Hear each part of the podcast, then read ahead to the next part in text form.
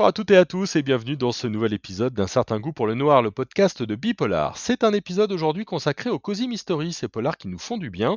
C'est un véritable mouvement et on a voulu en savoir un petit peu plus avec l'une des actrices de la scène hexagonale des Cozy, Marie Leroy, la directrice des éditions La Martinière.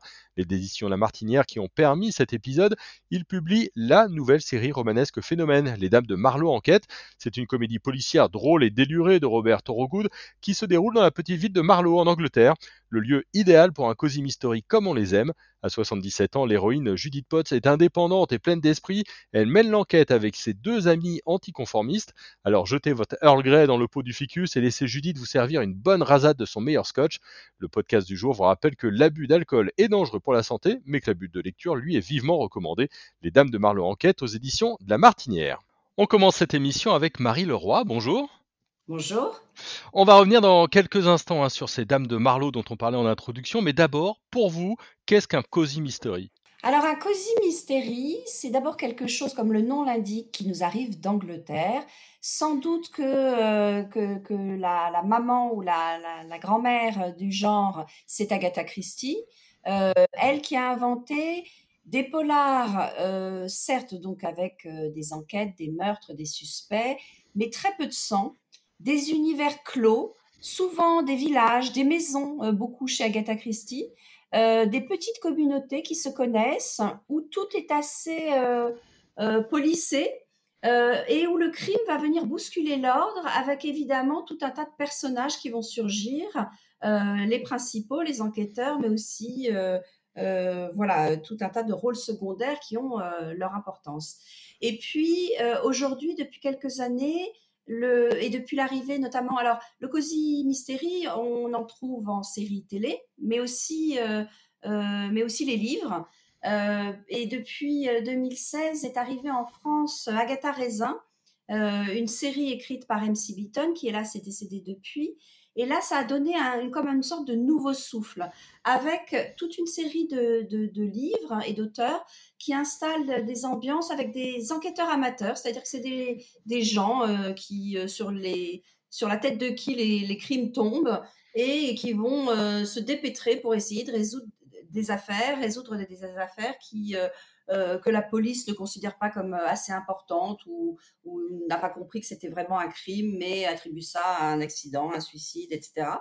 Et donc vous avez comme ça, ben, voilà. Donc, euh, donc il y a, ce sont des crimes. il n'y a pas de sang.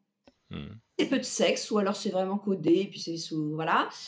c'est surtout, voilà, surtout pas de violence, pas mal d'humour, beaucoup de ce côté anglais qu'on adore, c'est-à-dire un peu chic, mais avec de l'excentricité. Euh, et on est vraiment, en tout cas dans les derniers cosy euh, qui ont paru, vraiment sur des littératures de, divertissement et de plaisir pur. Ouais, j'ai lu moi de littérature presque de délassement, ce qui est parfois antinomique avec, euh, avec le polar qui nous prend un petit peu au trip. Là, on est dans quelque chose qui fait du bien, quoi, presque, presque cocooning. Exactement. Parce qu'on est dans une petite communauté euh, sympathique. En l'occurrence, moi, je publie une série, Les Dames de Marlowe Enquête. Ça se passe dans un petit village de Marlowe, euh, dans, le petit village de Marlowe qui se trouve entre Londres et Oxford. Vraiment, c'est le village où on a envie d'aller passer une semaine de vacances absolument.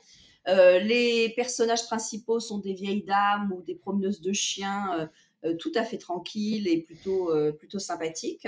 Donc l'univers est sympathique. Et le meurtre, ça va être comme une coquetterie de l'auteur ou comme euh, bon oui le, voisin est un tout petit peu décédé mais vous voyez c'est pas c'est un peu mis au second plan et ce qui va nous plaire et ce qui va nous intéresser c'est vraiment les tribulations de tous les personnages euh, certains s'entendent comme chien et chat euh, certains résistent un peu sont entraînés malgré eux dans, dans, les affaires d'autres sont au contraire plus audacieux et il y a beaucoup d'humour évidemment mmh. dans, dans, ces polars un peu nouvelle touche. Est-ce qu'il y a un petit côté, euh, tout du moins satire sociale, critique un peu de temps en temps de l'ordre euh, établi, ou si ce n'est petit coup de canif ou, petit euh, coup de dent? Alors je dirais que généralement, pas, pas toujours, pas forcément, ou, ou alors, évidemment, chez Agatha Christie, il y avait un peu de ça, hein, la Gratignel, le, vernis de la, de la bonne société victorienne. Dans les derniers, et dans Agatha Raisin, je ne suis pas sûre qu'il y ait trop, tellement de, de critiques sociales. En revanche, c'est vrai que dans nos Dames de Marlowe, le personnage principal, Judith Potts, c'est une femme qui a 77 ans et qui se fiche vraiment des conventions. Elle a tout mis derrière elle. Elle s'est euh, comment dire, elle est devenue veuve et ça l'arrange bien. Ah, devenue veuve assez jeune, ça l'arrange plutôt. Elle, elle, elle, euh, elle, a surtout fait pris garde de ne pas se remarier. Euh, pardon, hein, excusez-moi, euh, et, et, elle, pourquoi? Parce que sinon son mari peut-être lui dirait que boire un whisky dès 6 heures c'est un peu trop tôt, peut-être voilà, l'obligerait à un certain nombre de choses. Une des choses qu'elle adore par exemple, c'est se baigner nue dans la Tamise euh, parce que son jardin borde la Tamise et donc elle y va avec une cape dans, dans laquelle elle s'enroule. Et voilà, donc elle, elle, a tout un tas de, choses, de pratiques comme ça et elle aimerait surtout pas qu'on qu'on la dérange. Et, et, elle lutte contre pas mal de choses et notamment c'est une sorte de féminisme doux et, et, et pas désagréable à, à lire. Voilà. Mmh. Et, elle a deux amis qui l'aident euh, dans ses enquêtes exactement deux amis qu'elle ne connaît pas au, démarrage de, l'histoire, mais qu'elle va euh, vite, euh, elle va vite s'acoquiner avec elle parce qu'elle a besoin d'aide, elle-même n'étant pas une vraie détective. En fait, un jour, lors d'une de ses baignades dans la Tamise, elle entend un cri et euh, son un cri, un coup de feu et son voisin est retrouvé mort. Tout le monde pense que c'est un suicide, mais elle, elle a bien entendu le cri avant le coup de feu. Elle se dit, c'est quelqu'un qui se suicide, ne crie pas avant. Donc, euh, elle va se, trouver deux, euh, deux, compagnes pour, pour mener tout ça à bien. Euh, Suzy, qui est une promeneuse de chiens, qui, est, qui est gouailleuse, qui, qui, aime bien un peu se mêler de ce qui ne la regarde pas. Elle a un petit côté un peu commère, un peu, voilà, un petit peu concierge comme ça. Et puis, Becky, qu'on appelle Bex. Elle, c'est la femme du vicaire. Alors, c'est un peu tout le contraire de ses deux camarades, puisque elle, elle est euh, euh, propre sur elle, euh, elle fait attention à bien respecter les us et coutumes de la petite ville. La femme du vicaire, quand même, elle ne veut pas se prêter à, tout un tas de choses qui rejailliraient sur la réputation de l'Église et de son mari, mais elle se laisse malgré tout assez vite entraîner et elle est très précieuse pour les deux autres, ces deux autres acolytes. Mmh l'héroïne a 77 ans. Est-ce que c'est aussi une chronique euh, de l'âge un petit peu avancé? Alors, si c'est le cas, je nous souhaite, enfin, je nous le souhaite, vraiment, qu'est-ce qu'elle va bien, cette Judith? Elle est dans une forme olympique, elle parcourt toute la ville, elle a des accidents, à un moment, elle est inquiétée par euh, le, meurtrier, elle s'en relève comme elle veut, euh, elle a une vie absolument géniale. Donc j'espère que ça en est une. Euh, je suis pas sûre, sinon voilà, mais euh, on, se le souhaite. Un petit mot peut-être sur l'auteur Robert Thorogood. J'espère que je l'ai bien prononcé. Qui est-ce? Alors, je crois qu'en anglais, mais moi je ne suis pas bonne non plus. On dit Thorogood, mais on, va, on, va, dire Thorogood à la française. Euh, alors, c'est il est c'est un homme assez étonnant. Il est il est pétulant, il est plein de vie, il est drôlissime. Euh, j'ai pas eu le, plaisir encore de le rencontrer, mais on a eu des échanges euh, par email. Il nous a envoyé des vidéos. Enfin, ça, ça a l'air vraiment d'être un homme absolument drôle et délicieux. Il se trouve qu'il est au départ scénariste de télé et qu'il est notamment l'auteur, euh, c'est-à-dire que c'est lui qui a créé vraiment l'univers et le scénariste de la série qui s'appelle en anglais Death in Paradise, euh, qui a été diffusée sur la BBC. En France, c'est euh, Meurtre au paradis. C'est une série que les Français connaissent bien puisqu'elle est diffusée sur France 2 depuis des années. On doit en être à la dixième saison. C'est un des records euh, du service public et des séries euh, télé en général en France, avec 5 millions euh, de spectateurs à chaque, à chaque nouveau numéro. Et donc, donc voilà, donc au départ, c'est un scénariste télé. Il se trouve qu'il habite à Marlow, le village où se passe son enquête. Et là, il a décidé de faire les choses autrement, c'est-à-dire que il s'est dit là, j'ai vraiment envie d'écrire un livre et pas une série télé il y a une, de très fortes chances, et c'est en cours, que euh, sa série euh, romanesque devienne une série télé un jour. Mais pour le moment, c'est une série romanesque. Et il s'est dit un jour, qu'est-ce qui se passerait si euh, un meurtre était commis dans ce petit village tranquille où je vis? Et il s'est inspiré de sa mère et de ses copines pour créer les personnages de Judith, de Suzy et de Bex. Et vous avez une autre série qui s'appelle Au service secret de Marie-Antoinette de Frédéric, heu, Lenormand.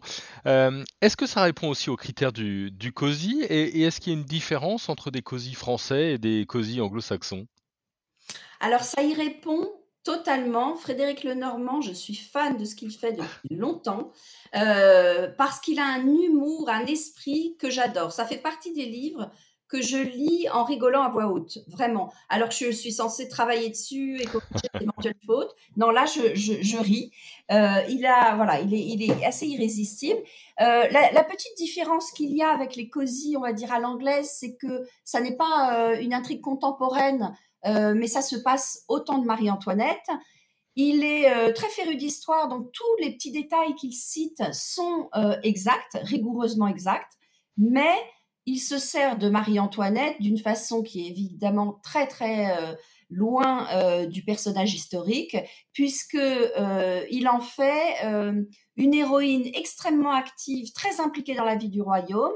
On sait que Louis XVI n'était pas passionné passionné par les affaires du royaume, qu'il a des fois laissé les choses allaient un peu à volo. Et donc Frédéric Lenormand invente euh, une mission que se donne euh, que se donne Marie-Antoinette, qui est de sauver le royaume. Et donc elle va être euh, mêlée à tout un tas de d'affaires qu'elle va mener de façon secrète. Et comme elle est très surveillée évidemment à la cour, elle Mmh. doit, elle doit s'entourer de deux enquêteurs qui n'ont pas l'air d'être des enquêteurs. Et pour cause, c'est sa modiste, celle qui fait ses robes, qui a vraiment existé aussi, Rose Bertin, qui est un des deux enquêteurs amateurs, et l'autre, c'est Léonard Autier, son coiffeur, qui était aussi son coiffeur. Euh, et alors, les deux n'arrivent pas du tout à s'entendre. Et donc, ils se mettent des bâtons dans les roues sans arrêt, mais devant la reine, évidemment, ils sont... Euh, voilà, avec leur grand sourire et font mine de, s'entendre et de se respecter. C'est, ce sont, euh, comme dans le Cozy Murder, Cozy Mystery, pardon, traditionnel, ce qui le, enfin voilà, les, les, les, le, le, vrai point de, de ressemblance, ce sont ces détectives amateurs, la drôlerie, le fait que l'intrigue parfois passe peut-être un tout petit peu derrière, en tout cas le crime, sont, ce sont des crimes plutôt drôles, si on peut dire qu'un crime est drôle, euh, qui, sont, qui vont créer tout un tas de péripéties pour nos personnages, et c'est surtout vraiment le jeu des personnages qui compte, l'humour et à nouveau le divertissement ou le délassement, comme vous le disiez. Mmh. Une dernière question, qu'est-ce qu'un bon cosy pour vous? Un, un, bon cosy, c'est celui qui arrive à installer une atmosphère dans un lieu précis, euh, comme Marlowe par exemple, ou le château de Versailles pour ma série sur euh, Marie-Antoinette. C'est un livre dont on, euh, par lequel on va être pris dès les premières pages, notamment par les personnages, des personnages très bien construits, drôles, savoureux, avec tout un tas de défauts, surtout. Il faut qu'ils aient beaucoup de défauts, mais il faut qu'ils soient sympathiques, autant de défauts qu'on qu peut en avoir nous-mêmes, mais qu'ils soient hauts en couleur, sympathiques, euh, qu'il y ait des embûches, évidemment, un, un mort ou deux euh, qui se profilent, et, euh, et voilà, et, et surtout l'humour, l'humour de l'auteur qui va venir parsemer euh, de plaisanteries, de bons mots, euh, de, euh, de, de, de, péripéties savoureuses, euh, tout le roman. Eh bien, parfait. Merci beaucoup. Merci à vous, Jérôme. Merci à tous et à toutes d'avoir écouté cet épisode. On espère que vous vous a donné envie de lire les Cozy Mystery et notamment les Dames de Marlowe Enquête aux éditions La Martinière. Si vous avez aimé, n'hésitez pas à liker, partager et parler du podcast Un certain goût pour le noir. Bonne semaine et à la semaine prochaine.